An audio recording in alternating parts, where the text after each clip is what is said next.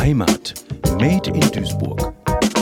Ja, also mein Name ist Ingrid Lenders. Ich bin äh, am 3. Januar 1951 geboren in Freiberg in Sachsen. Als ich fast sieben war, sind meine Eltern mit mir nach Westdeutschland rübergemacht, wie man immer so schön sagt. Und dann sind wir nach Rummelkaltenhausen gezogen. Ich bin verheiratet seit 47 Jahren mit meinem Mann Günter Lenders. Wir haben eine gemeinsame Tochter und zwei ganz tolle Enkelsöhne. Und wir wohnen jetzt hier in Rheinhausen am Berthaplatz seit 35 Jahren. Der Berthaplatz liegt mitten in der Margaretensiedlung. Und die Margaretensiedlung, das ist eine Arbeitersiedlung, die damals Friedrich Krupp gebaut hat. Das Stahlwerk ist ja vor mehr als 100 Jahren hier in Rheinhausen entstanden.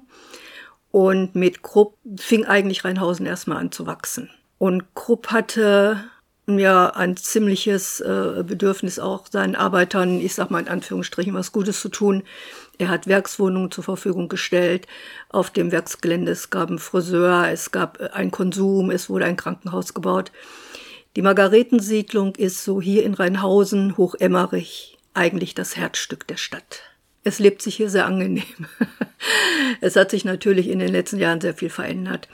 Ähm, das fing eigentlich an 79, als Krupp die Häuser verkauft hat und sich der Denkmalschutz eingeklinkt hat. Man hat das damals aus äh, Fürsorge getan oder aus Angst, dass die Siedlung abgerissen wird und die Hochhäuser gebaut werden. Da hat man das ganze Gebiet unter denkmalwürdig einstufen lassen. Und 1979 wurde das eben Gesetz. Es gab dann eine Gestaltungssatzung und man durfte dann halt nicht mehr machen, was man wollte. Inzwischen hat sich ja Krupp ganz aus Rheinhausen verabschiedet nach dem großen Arbeitskampf. Ähm, die alten Kruppianer gibt es eigentlich nicht mehr. Die sind weggezogen, verstorben, im Heim, leben bei den Kindern. Und es sind sehr, sehr viele Fremde hinzugezogen. Wir haben hier einen Anteil von 90 Prozent von Mitbürgern mit Migrationshintergrund. Ja, also hier wohnen eigentlich in der Siedlung alle Nationalitäten, die man sich vorstellen kann. Den wirklichen Kruppianergeist kann es nicht mehr geben, weil, wie gesagt, die alten Kruppianer sind weg. Die Häuser wurden früher nur an Kruppangehörige verkauft. Als das Interesse danach ließ oder es, es keinen mehr gab, äh, wurden dann auch die Häuser an andere Leute verkauft. Und es ziehen ja auch viele Leute hierher, die gar nicht wissen, wohin sie ziehen. Dass es hier mal Krupp überhaupt gegeben hat, dass das hier ein Denkmalbereich ist. Und dann wird natürlich unter Umständen auch munter umgebaut, ohne sich an die Gestaltungssatzung zu halten. Wir hier persönlich am Bertha-Platz, wir haben eigentlich keine Probleme mit unseren ausländischen Nachbarn. In der Siedlung gibt es schon manchmal Querelen, das ist ganz logisch wenn mal einer meint, der müsste irgendwas umbauen, was dem bösen Nachbarn nicht gefällt, sage ich jetzt mal so. Aber im Großen und Ganzen ist das hier in der Siedlung, glaube ich, ziemlich ruhig und, und gelassen. Es sind ja dann inzwischen auch die Kinder von den Kopianern hierher gezogen, haben die Häuser gekauft. Das haben wir äh, bei unserer eigenen Tochter erlebt, von Freunden, die Kinder haben hier gekauft. Also es ist ein recht buntes Leben. Und wir haben ja hier diesen Spielplatz vor der Tür, wo ja der Bär steppt, muss ich sagen. Das ist manchmal sehr lästig im Sommer, wenn die dann abends um 8 Uhr rauskommen und dann bis 3 Uhr feiern oder sich da treffen. Ne? Das ist dann schwierig. Das ist eigentlich hier ein ziemlicher Knackpunkt, wo dann auch auf die Polizei gerufen wird. Zuerst mal war es natürlich eine unheimlich heiße Sache. Es war toll. Besonders wir Frauen, wir kamen endlich raus aus unseren vier Wänden. Ich war zu der Zeit äh, nur in Teilzeit, habe abends in der Metro gearbeitet, weil wir ja ein kleines Kind hatten. Und das war natürlich ein kleines Abenteuer. Ne? Wir haben da Aktionen gestartet von der Fraueninitiative, äh, wo wir hinterher gesagt haben, mein Gott, das haben wir wirklich gemacht. Ne? Straßen besetzt, die Stündung Kreuzung besetzt. Ähm, das war schon, war schon eine, eine tolle Sache. Enttäuscht waren wir hinterher natürlich, dass das Werk dann doch geschlossen wurde. Wir haben ja nur fünf Jahre rausgeschlagen. Der Arbeitskampf hat viel Gutes bewirkt, aber hat auch Schlechtes bewirkt. Ne? Es hat im privaten Bereich viele Querelen gegeben, es gab Scheidungen.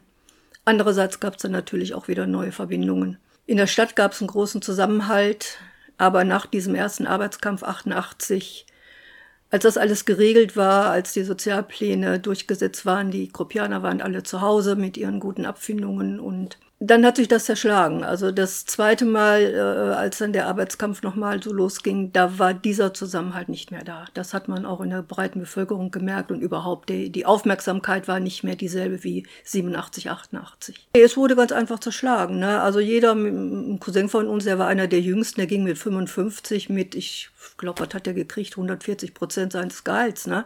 Äh, die haben natürlich dann gesagt, okay, wir sind saniert, was kümmert es uns jetzt noch? Ne? Das war wohl das Denken.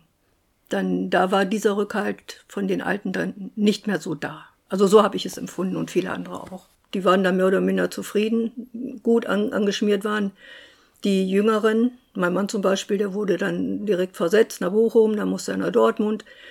Die anderen kamen nach HKM und, pff, aber irgendwo waren alle versorgt. Die Kopianer waren alle versorgt, es wurde niemand arbeitslos. Ne? Was ich bemängelt habe oder was, was einem dann im Nachhinein erst so bewusst wurde, war eben die ganzen Zulieferfirmen, die dort auch jahrelang auf Kruppgelände gearbeitet haben. Da wurde ja nichts getan. Das waren wirklich die Angeschmierten, die, die leer ausgingen.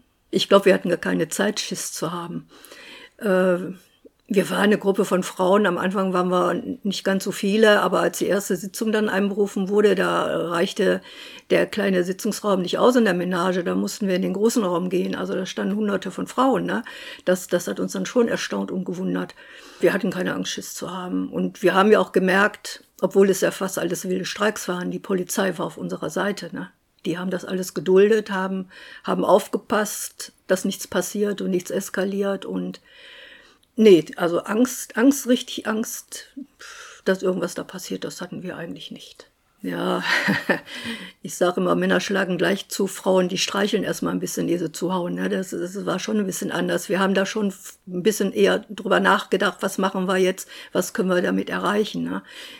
Die Männer haben sich ins Auto gesetzt, haben ein Autokorso gemacht, sind zu Villa Hügel gefahren und dann ist er dann so ein bisschen ein bisschen aus dem Ruder gelaufen, als sie da de, die Tür gestürmt haben. Das waren so Sachen, die uns Frauen nicht lagen. Wir wollten keine Gewalt, wir wollten eben ähm, ja ruhig und gemäßigt und nur eben mit der Kraft des Willens etwas erreichen. Ne? Ja, also das ist natürlich, äh, das ist die Brücke der Solidarität. Da haben wir gestanden, die haben wir dicht gemacht.